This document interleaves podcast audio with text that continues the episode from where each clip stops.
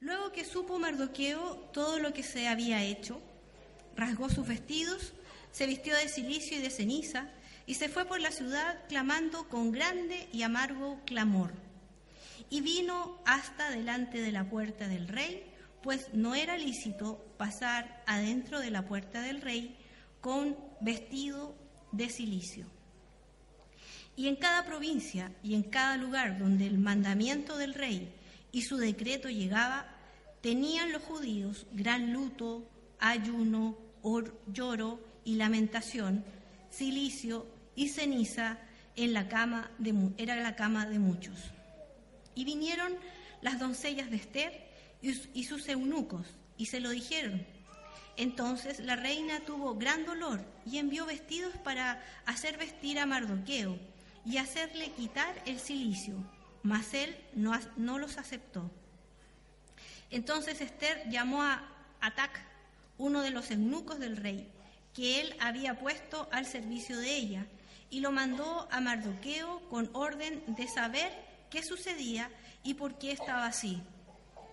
Salió pues Atac a ver a Mardoqueo a la plaza de la ciudad que estaba delante de la puerta del rey.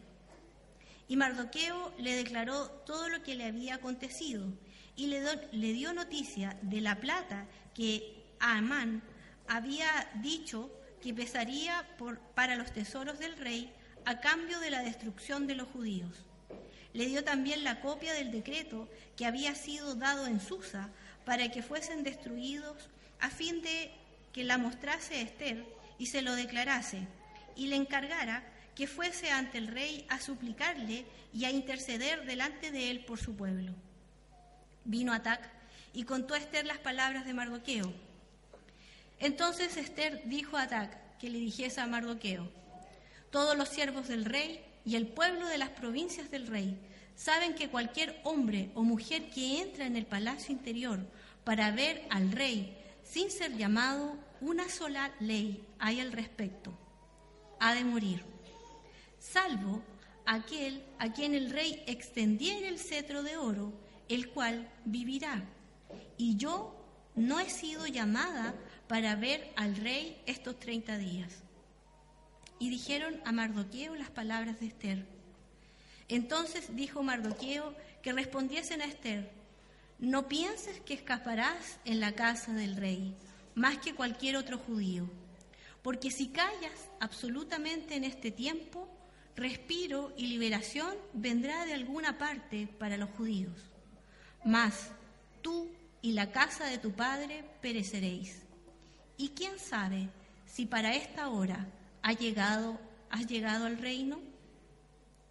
Y Esther dijo que respondiesen a Mardoqueo, Ve y reúne a todos los judíos que se hallan en Susa, y ayunad por mí, y no comáis ni bebáis en tres días, noche y día.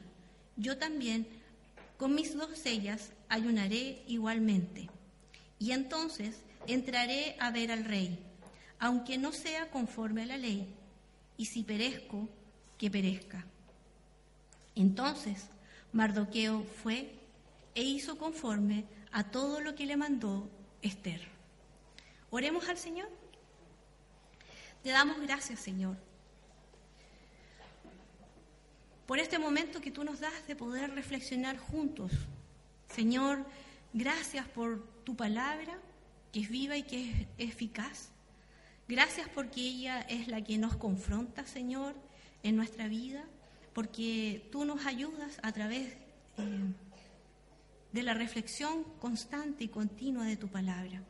Que tu Espíritu Santo nos guíe en este tiempo. Señor, que nos ayude a comprender y que tú, Espíritu Santo, estés ahí, ayudándonos, bendiciéndonos.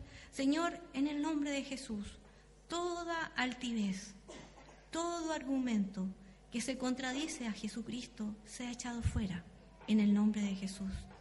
Y Señor, nuevamente, ayúdanos, dirígenos y condúcenos, Señor, en este tiempo, Señor, de reflexión. En el nombre de Jesús. Amén. Hace varios, bastantes domingos y, tal vez varios meses que estamos reflexionando en torno a lo que significa vivir en la ciudad y ser parte de la ciudad y abrirnos a la ciudad. El libro de Esther es un libro que nos ayuda a entender un poco, porque esta, este personaje y estos personajes que están eh, descritos en este libro eh, no están en su país natal, son extranjeros en un lugar, eh, en un imperio donde fueron sometidos, han sido trasladados, por tanto alguien tomó la decisión de trasladar a esta gente y, estas personas están en este lugar porque alguien decidió que ellos tendrían que vivir en este lugar. En torno a este libro de Esther, que es bastante corto y que nos presenta esta vida de esta mujer, eh, hay varias cosas que, nos hacen reflexionar, pero también nos ayudan y dentro de eso hay un término que me gustaría que usted lo pudiera comprender y le voy a leer una definición acerca de valentía, porque dentro del capítulo 4 nos habla acerca de esta decisión que esta mujer tomó.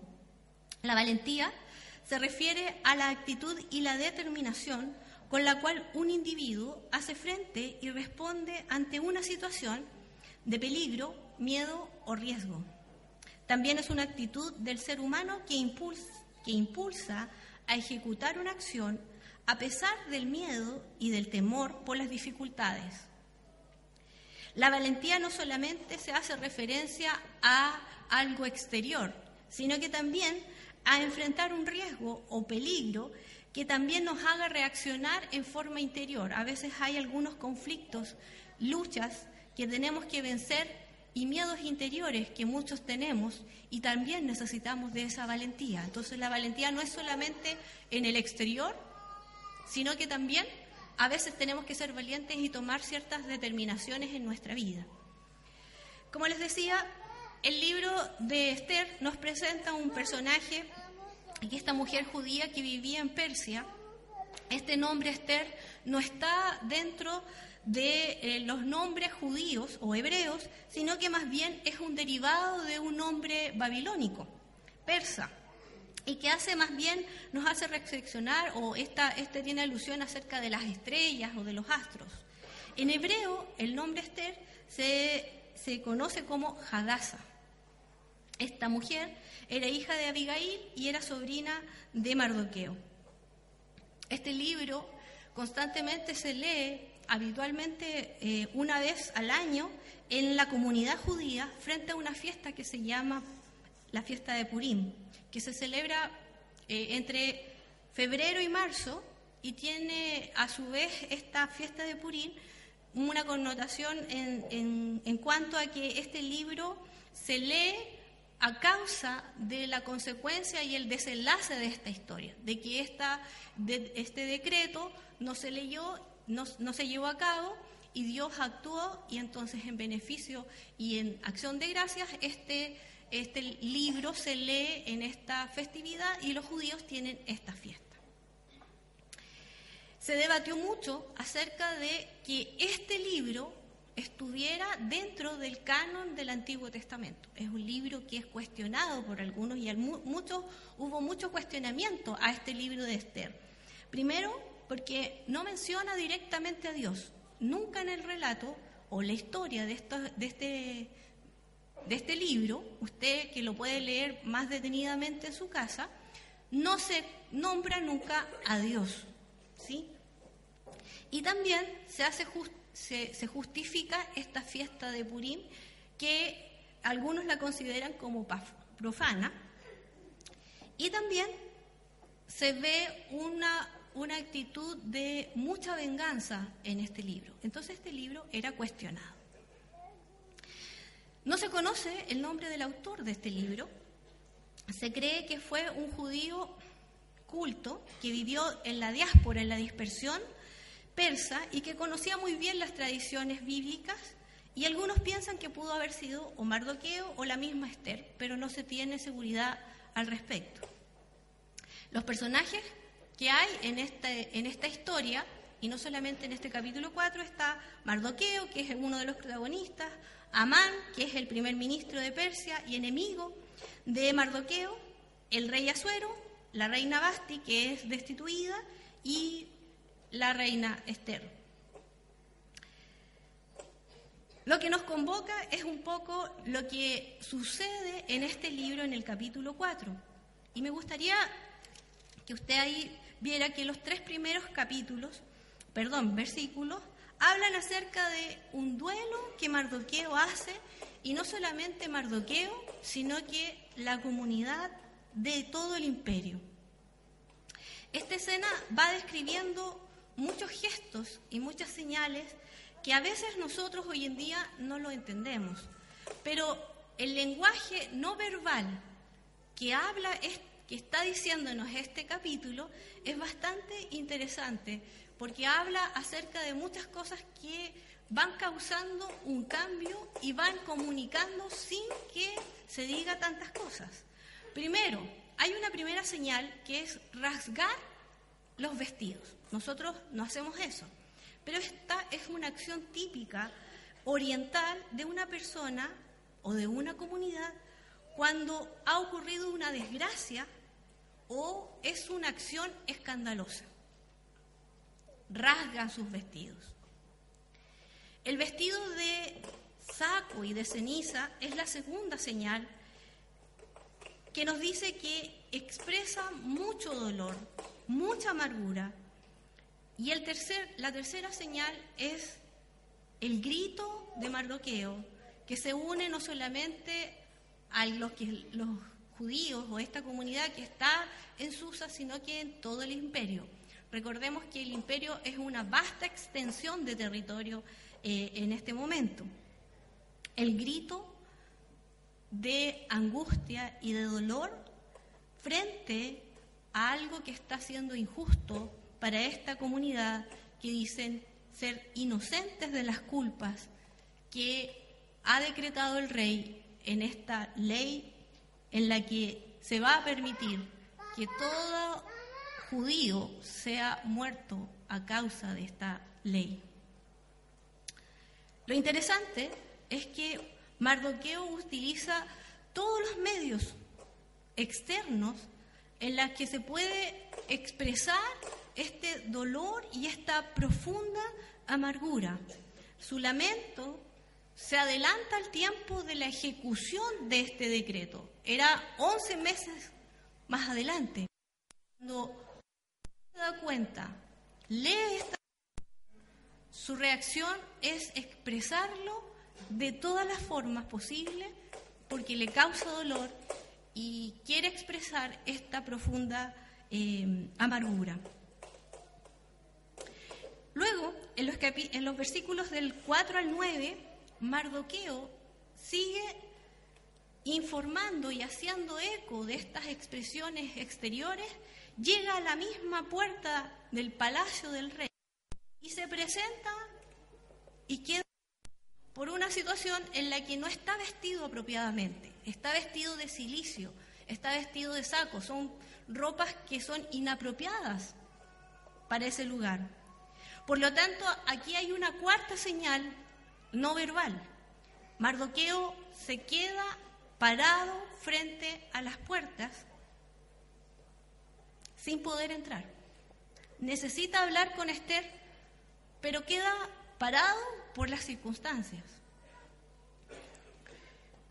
Esther está viviendo en el palacio, aislada de la vida real, y no sabe nada de lo que está sucediendo. Y son sus sirvientes quienes le informan y le avisan lo que está sucediendo con Mardoqueo. Esther no entiende la vestimenta de Mardoqueo. La actitud de Mardoqueo tampoco, no sabe qué es lo que sucede, por lo tanto le envía un gesto de una ropa apropiada para que pueda entrar y puedan conversar. La quinta señal es que Mardoqueo no se queda y no acepta la ropa. Y no es porque un capricho de Mardoqueo, sino más bien porque este signo de recibir esta ropa era decir que había claudicado en su angustia y en su dolor. Por lo tanto, permanece en el lugar, a las, a las puertas de este palacio, con esa ropa y no acepta esta nueva ropa.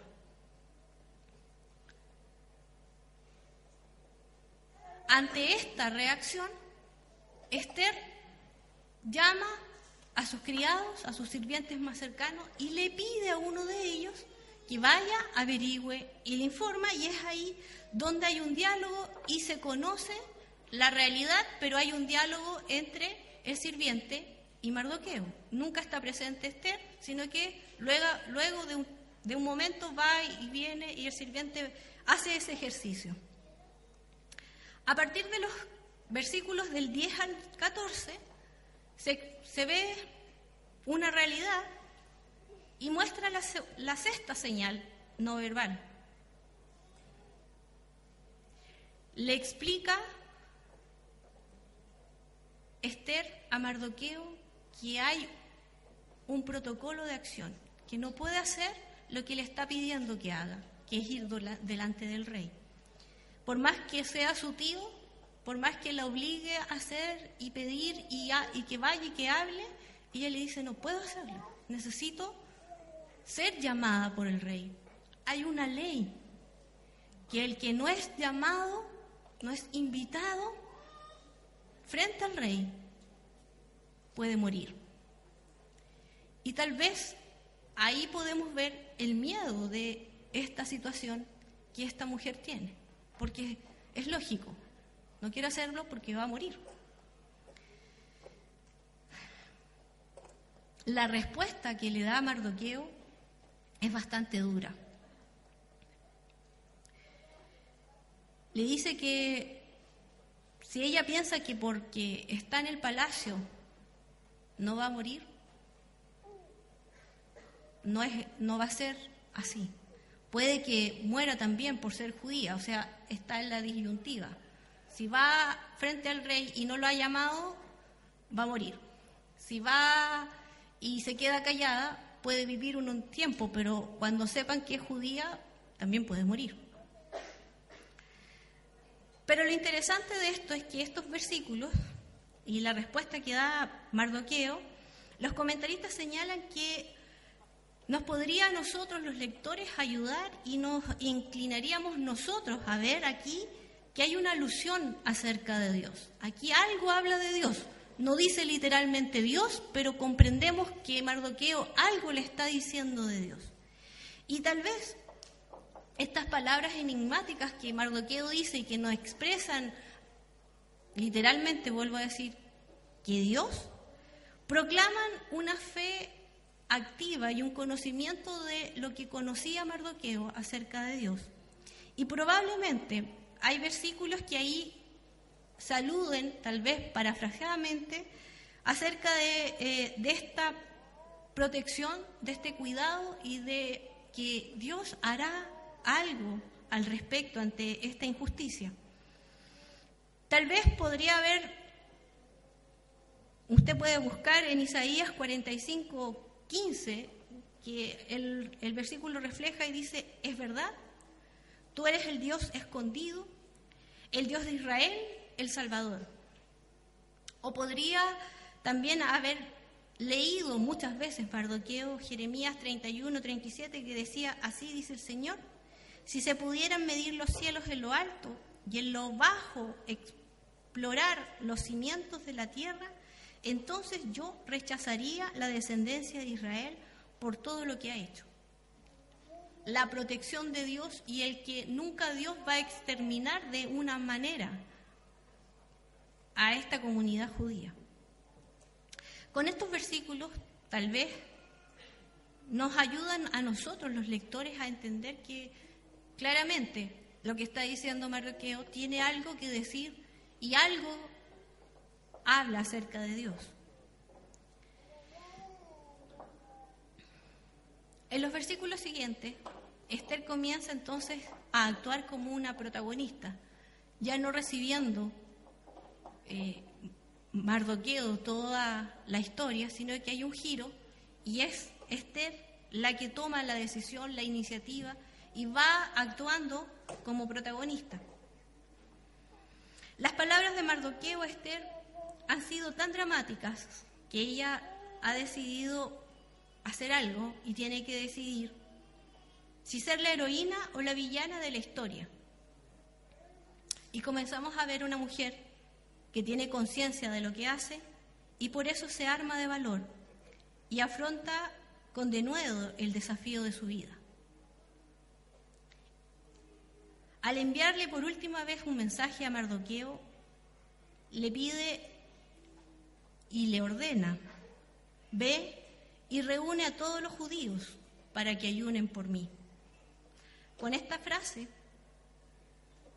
es la que comienza a hacer una acción este personaje y cambia la decisión de quedarse en silencio y va tomando una acción.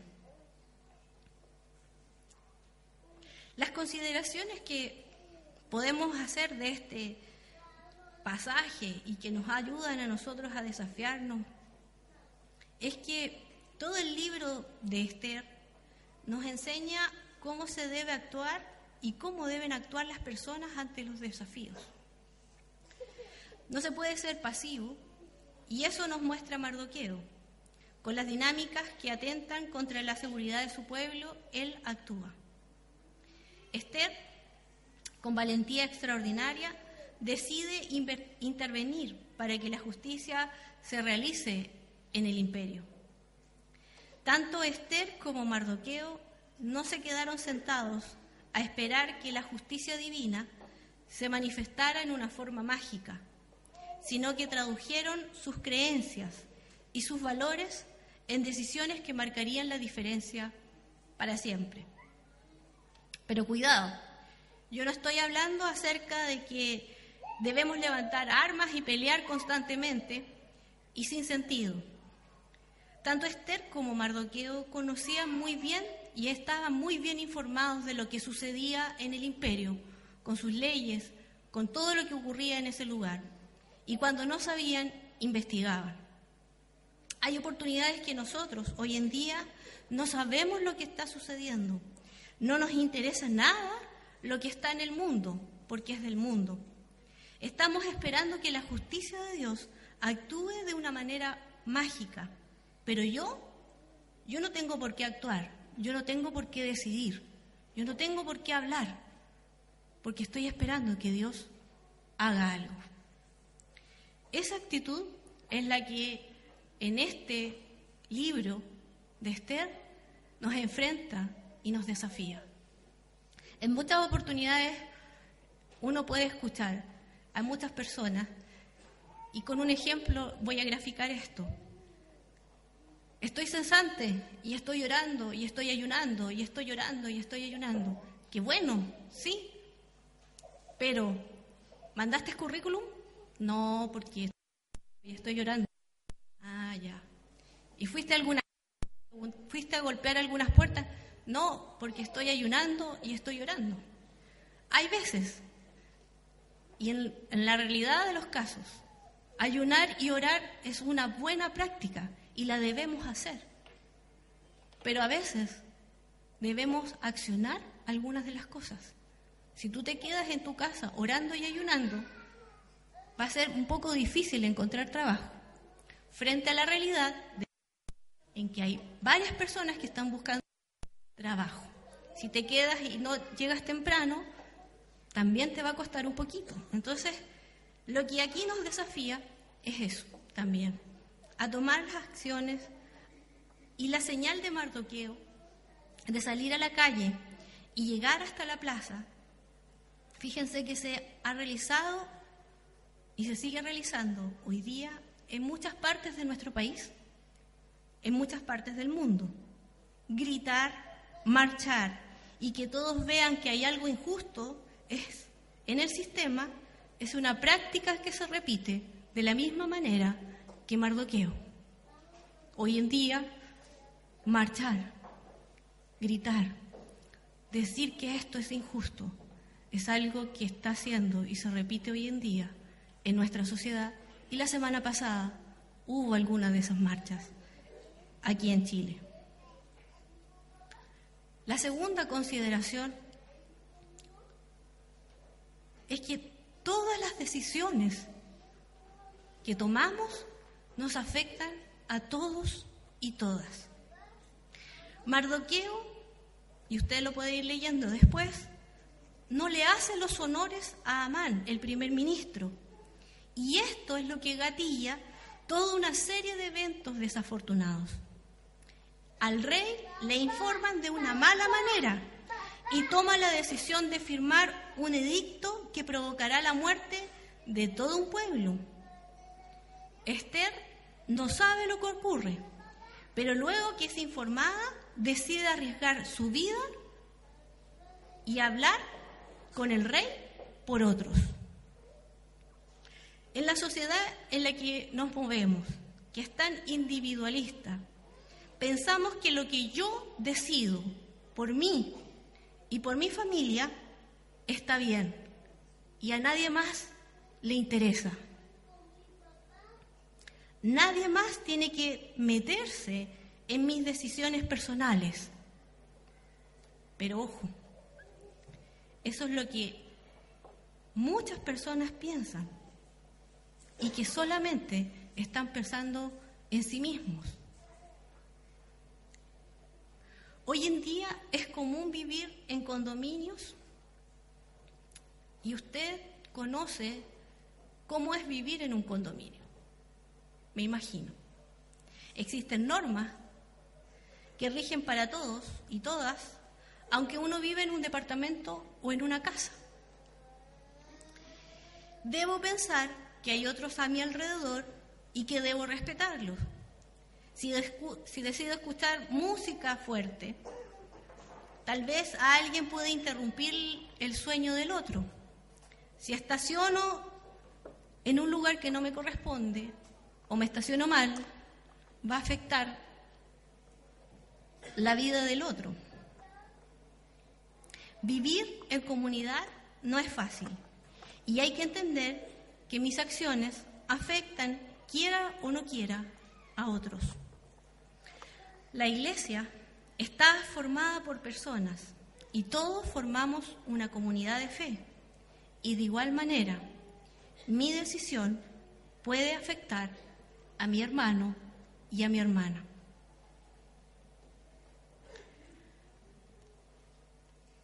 En conclusión, amar a tu prójimo como a ti mismo tal vez no se lee literal en el libro de Esther y en este capítulo, pero se escucha suavemente. Hay momentos que tendremos oportunidades claves en la sociedad, que pueden ser valiosas e importantes, que pueden marcar la diferencia entre la vida y la muerte, el cautiverio y la liberación, la guerra y la paz, la justicia y la opresión, el llanto y el gozo, entre las posibilidades de hacer el bien y las realidades de hacer el mal.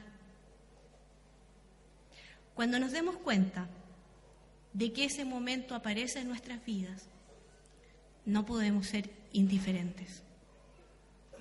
Y tal vez nosotros en muchas oportunidades estamos de la misma manera que la reina Esther, disfrutando los privilegios, pero no entendemos las señales no verbales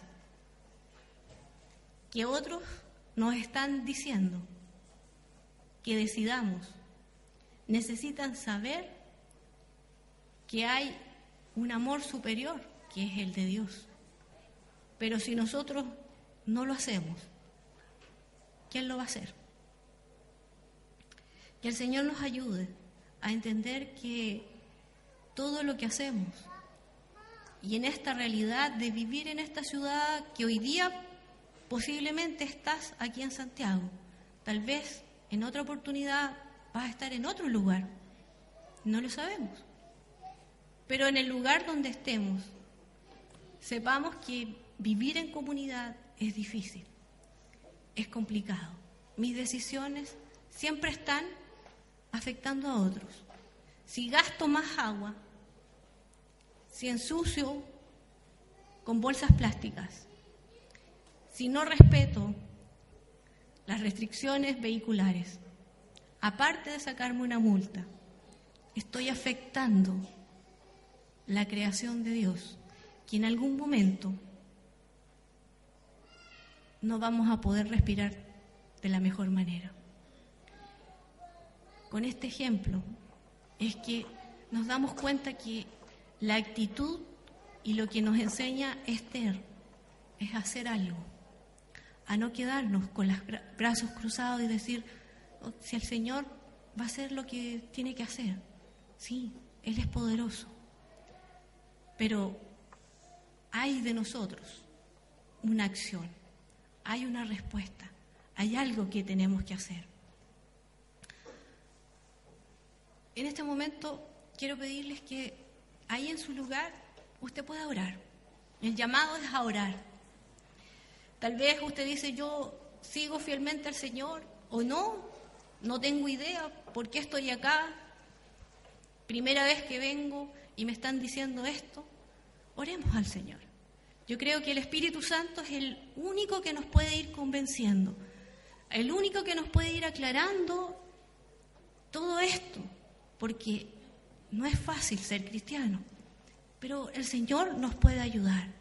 Él nos guía, Él nos ayuda, Él nos confronta en muchas, de muchas maneras y nos guía. Entonces, incline su rostro ahí y oremos al Señor, tengamos unos momentos. Veamos, eh, preguntémosle al Señor, ¿qué hemos hecho? ¿Qué nos hemos hecho? ¿Qué hemos decidido?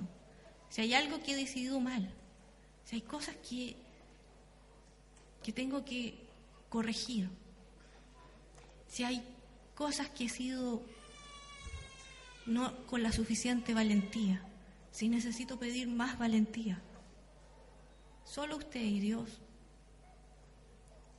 puede en este momento hacerlo.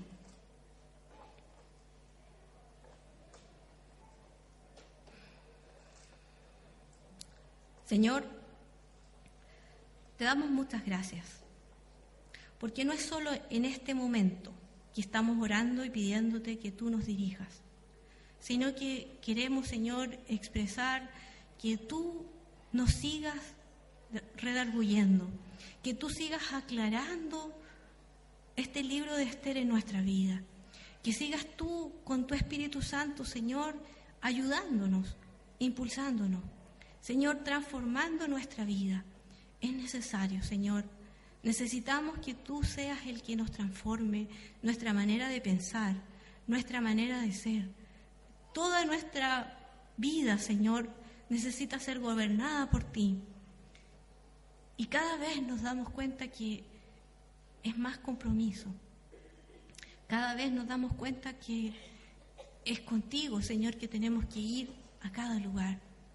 Señor, ayúdanos, bendícenos, fortalécenos, guíanos. Señor, ayúdanos en cada situación en la que nos vamos a enfrentar, en las decisiones que vamos a tomar. Que tu Espíritu Santo nos dé el discernimiento, Señor, para poder decidir. Pero ayúdanos porque realmente necesitamos y queremos ser, Señor, testigos tuyos en esta ciudad. Guarda nuestras vidas. Señor, guarda nuestro testimonio, nuestra manera, Señor, de actuar. Señor, que tu Espíritu Santo esté ahí, alertándonos, ayudándonos, guiándonos. Señor, si aún así, Señor, dispuesto estamos, Señor, a que tú transformes, pero si tú Señor, nos damos cuenta de nuestra, nuestra debilidad. Señor, en nuestra conciencia sabemos que no entendemos muy bien las cosas. Señor, danos la suficiente valentía e impúlsanos, Señor, a que en medio de esta comunidad yo pueda tener la libertad de preguntar. Señor, acercarme tal vez a las oficinas de los pastores, a, conversar con cada uno de ellos o con los diáconos. Señor, ayúdanos. Queremos, Señor, que tú nos guíes, queremos que tú nos bendigas, queremos que tú estés en medio de nosotros.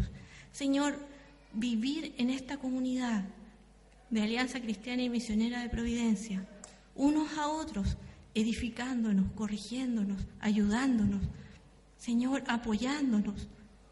Guíanos, Señor, ayúdanos, no solo a estar aquí, sino que al salir por esas puertas, Señor, de la mampara, hacia afuera, hacia la ciudad, guíanos, ayúdanos y convéncenos.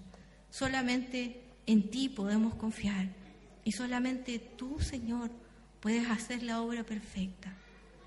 Gracias, muchas gracias por lo que tú seguirás haciendo en nuestras vidas.